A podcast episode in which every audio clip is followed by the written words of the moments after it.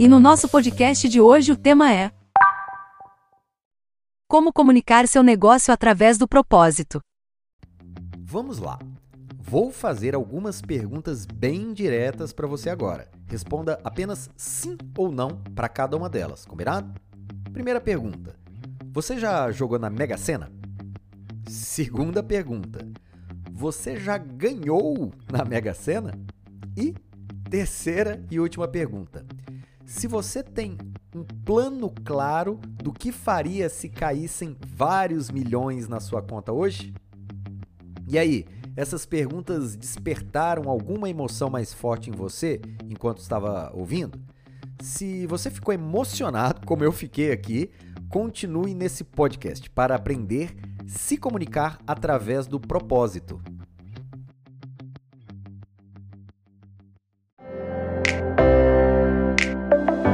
Você está no Meliva Cast, agilidade e inovação no dia a dia da sua empresa. O podcast de hoje será narrado pelo Vandré, nosso professor e especialista em inovação corporativa. E agora eu vou fazer outras perguntas um pouco mais profundas que aquelas da Mega Sena. Vamos lá. Primeira pergunta: Você está realmente feliz com o seu emprego atual? Segunda pergunta: você gosta da sua profissão? E terceira e última pergunta: se você pudesse, mudaria de profissão hoje? E para apimentar ainda mais seus pensamentos, escuta só essas profissões e os seus salários médios aqui no Brasil. Testador de toboágua que é ganhar dinheiro descendo toboágua em parque de diversões para dizer se dá medinho ou se dá medão. Pensa, salário médio no Brasil de R$ 6.867 por mês. Dormidor profissional. Receber para experimentar colchões, travesseiros, edredons e aparelhos de ar-condicionado dando a sua opinião sobre a qualidade do seu sono no outro dia. Salário médio no Brasil: R$ 9.889 por mês. E agora esse outro: testador de videogame. Jogar videogames para celular, para PC ou consoles e ajudar a encontrar bugs e melhorar a experiência do jogador. Salário médio aqui no Brasil: R$ 10.301 por mês. E para terminar, degustador de vinhos, experimentar vinhos de várias safras e locais para ajudar a classificar o produto no final. Salário médio aqui no Brasil, R$ 12.103 mensais. E aí, o que, que você achou dessas profissões? Você realmente mudaria de profissão agora mesmo se alguém te oferecesse algumas dessas vagas acima? Bem, eu escolhi apresentar essas profissões porque tem muitas situações que a gente considera usar o nosso tempo livre praticando alguma dessas atividades, mas como diversão, como descanso ou como hobby, não é mesmo? Então, é normal a gente até gastar dinheiro executando essas atividades que eu comentei agora, ao invés de ganhar dinheiro para descer um toboágua, ou receber para dormir, né? Ou ser remunerado para jogar videogame, ou receber um contra-cheque todos os meses por experimentar vinhos do mundo inteiro. Sim, isso pode até parecer o sonho da vida de muitas pessoas. Note que eu falei, pode parecer sonho mas não é o sonho da maioria das pessoas. Afinal, se fosse verdade, a maioria de nós estaria batalhando para ocupar essas vagas de emprego e não as que eu tenho hoje, a que você tem hoje, né? o que a gente está buscando e preparando para ter no futuro. Então eu vou aprofundar esse pensamento e te perguntar alguns pontos ainda mais profundos que aqueles questionamentos lá no começo desse podcast quando falamos da Mega Sena. Pergunta 1. Por que você trabalha na sua empresa hoje? É por dinheiro? É por comodidade? É pela estabilidade do emprego? É pela amizade com as pessoas? Não se preocupe, tá? Se essas perguntas te incomodaram, caso você tenha escolhido qualquer uma delas, afinal, todas as opções são nobres escolhas e dignas de qualquer pessoa que busque condições profissionais, concorda? Não se sinta com culpa, viu? Por falar, poxa, eu tô sim por dinheiro, ou por comodidade, ou por estabilidade, ou por amizade. Estão certas. Agora, todos nós temos motivos pelos quais fazemos ou deixamos de fazer alguma coisa. E esse motivo está intimamente ligado à palavra propósito. Sim, é dessa palavra que estamos falando desde o começo desse podcast, mas até agora eu não tinha pronunciado a não ser pelo título né, desse podcast, que já é, óbvio, o grande spoiler do que eu vou falar. Bem, como comunicar o seu negócio através do propósito? Para responder a pergunta do próprio título, eu acho fundamental diferenciar três palavras que geralmente são usadas como sinônimos, mas para o nosso contexto de negócios não podem ser confundidas.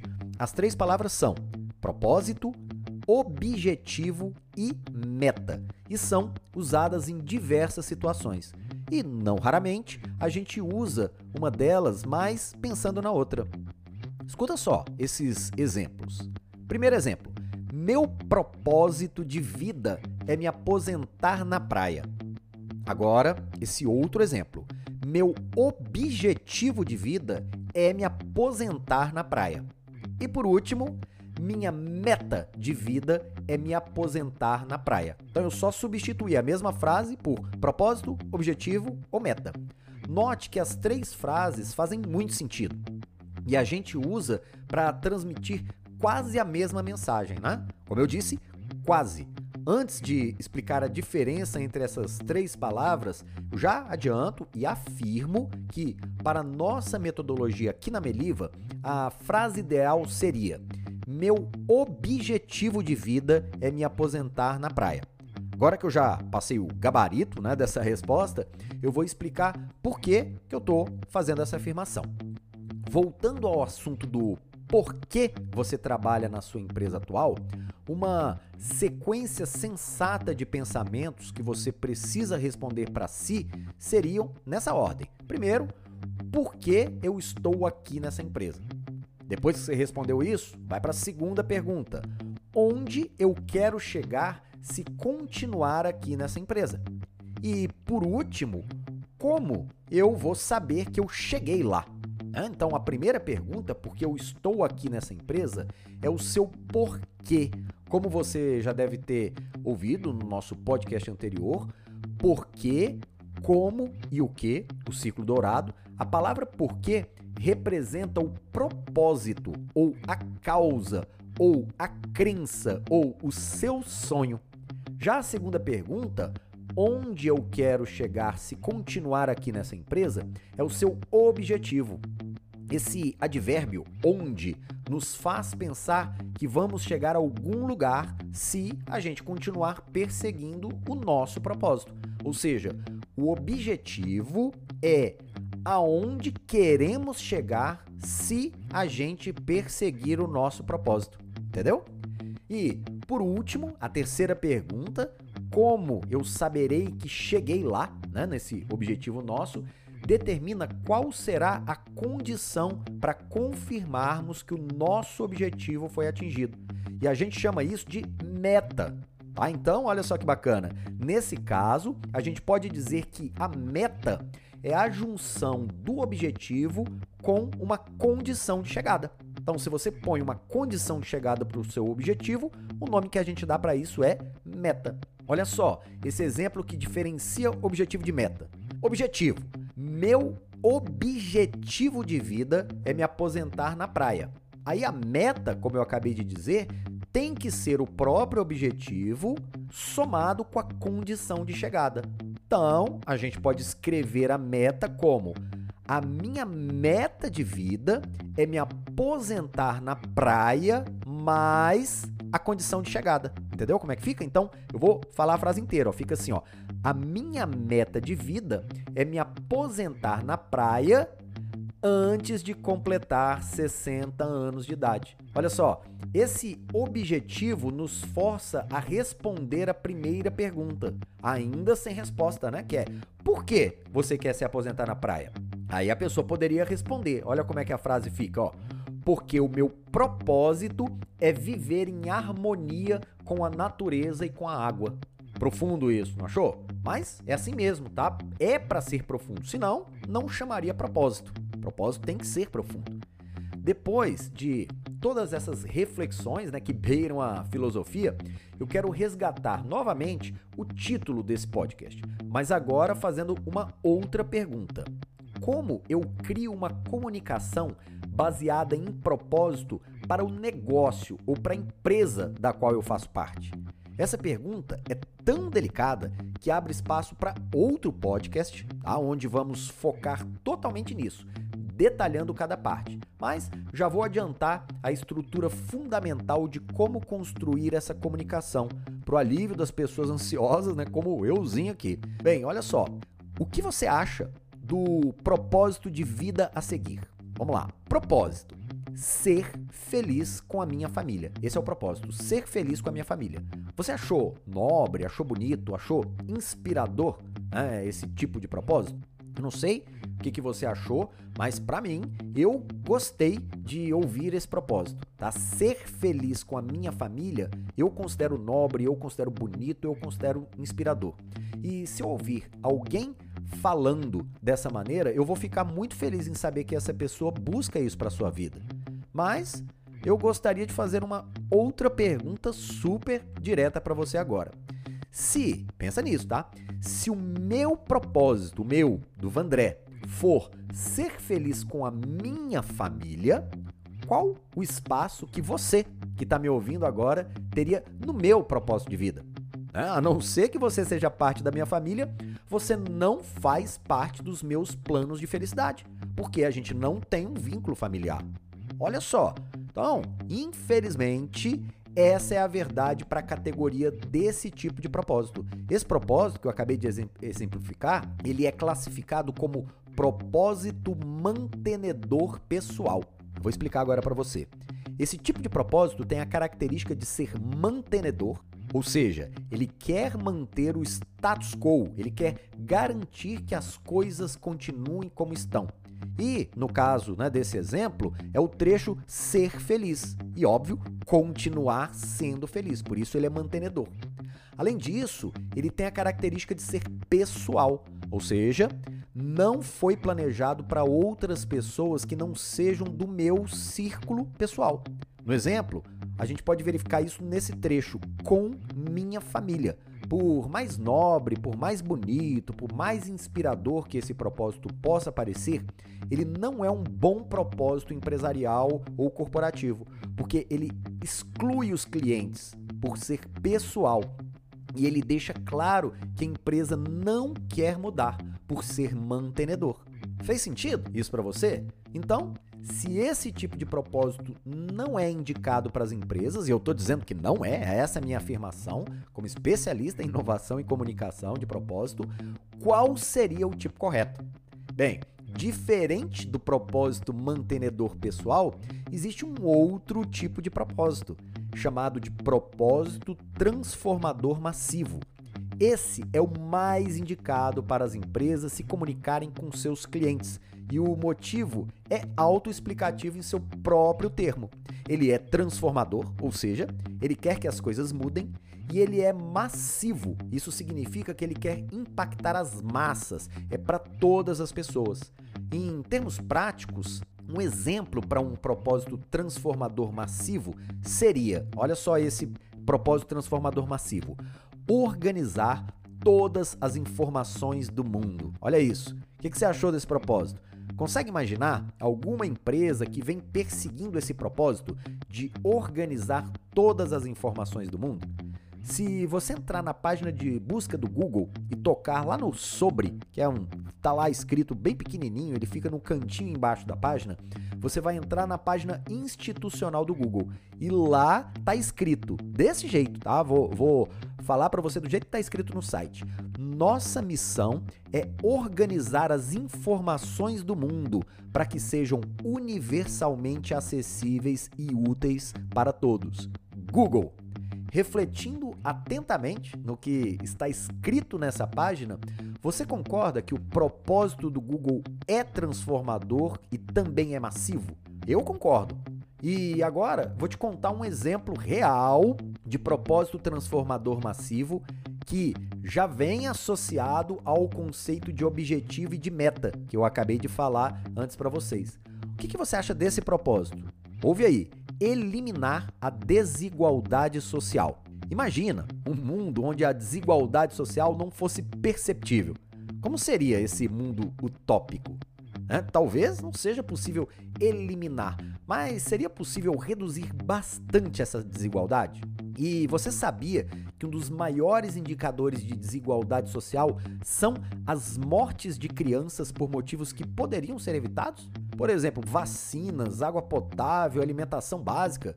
Poxa, se eu vacinar uma criança, ela não vai morrer é, decorrente daquela doença. Se eu der água potável para a criança, ela não vai ter desinteria. E se eu der uma alimentação básica, ela não vai morrer de desnutrição. E é fácil prever que países que vivem em situação de alta desigualdade social não oferecem essas condições para grande parte da população. Nesse caso, a gente pode criar um objetivo para esse propósito, que seria salvar as crianças de mortes que podem ser evitadas. Para cumprir esse objetivo, a gente precisa mapear todos os países onde há altas taxas de mortalidade infantil e descobrir quais são as principais causas.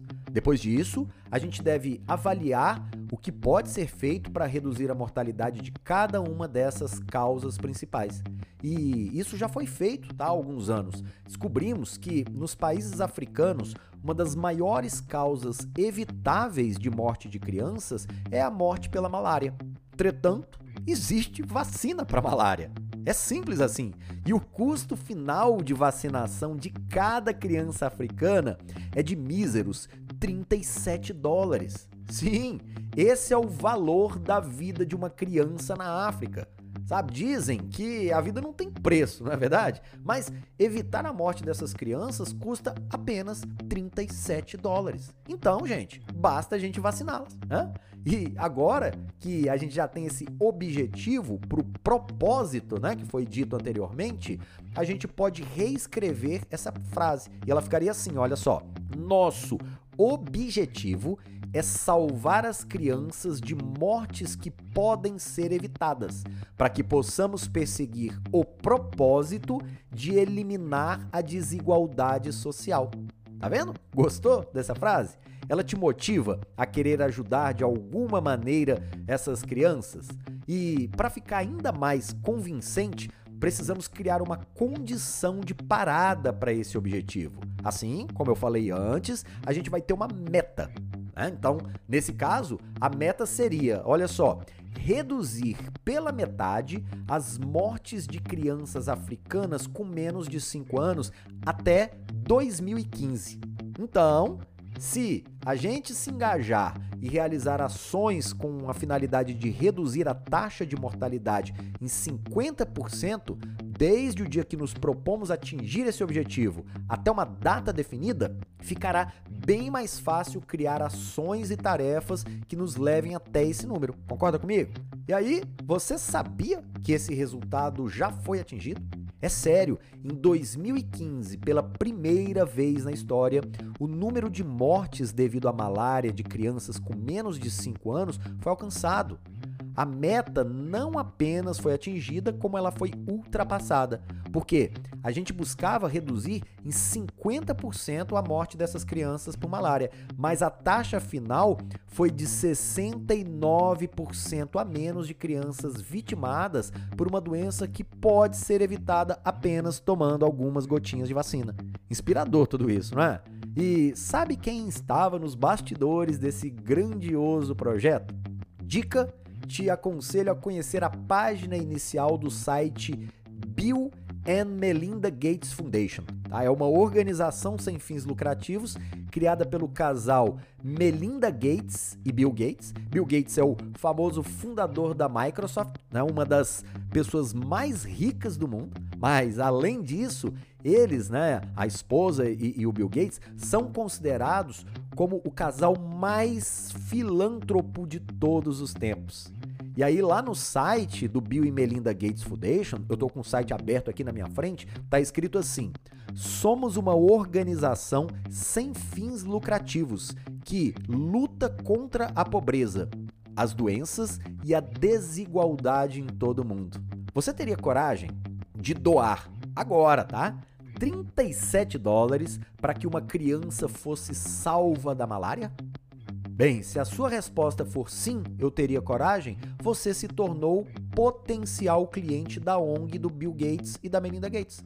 Porque, como disse Simon Sinek, as pessoas não compram o que você faz, elas compram o porquê você faz. E agora você já pode refletir como você e a sua empresa podem juntos repensarem as suas comunicações com foco em um verdadeiro e grandioso propósito. Aprendemos nesse podcast que precisamos entender o nosso porquê para que possamos declarar para todos ao nosso redor, mas principalmente para nós mesmos, qual é o nosso verdadeiro propósito. Além disso, aprendemos que há duas categorias de propósito: o propósito mantenedor pessoal, que tem o princípio de manter as coisas como estão e quer garantir essa manutenção para o seu círculo pessoal, e existe o propósito transformador massivo, que quer transformar o mundo ao seu redor impactar massivamente o maior número de pessoas através dessa transformação. Vimos também que ambos estão corretos e podem ser considerados nobres e valiosos, entretanto, as empresas devem buscar um verdadeiro e grandioso propósito transformador massivo para perseguirem e assim engajarem a todos, sejam colaboradores, funcionários, sócios, clientes e a sociedade em geral, para perseguirem juntos esse grande propósito.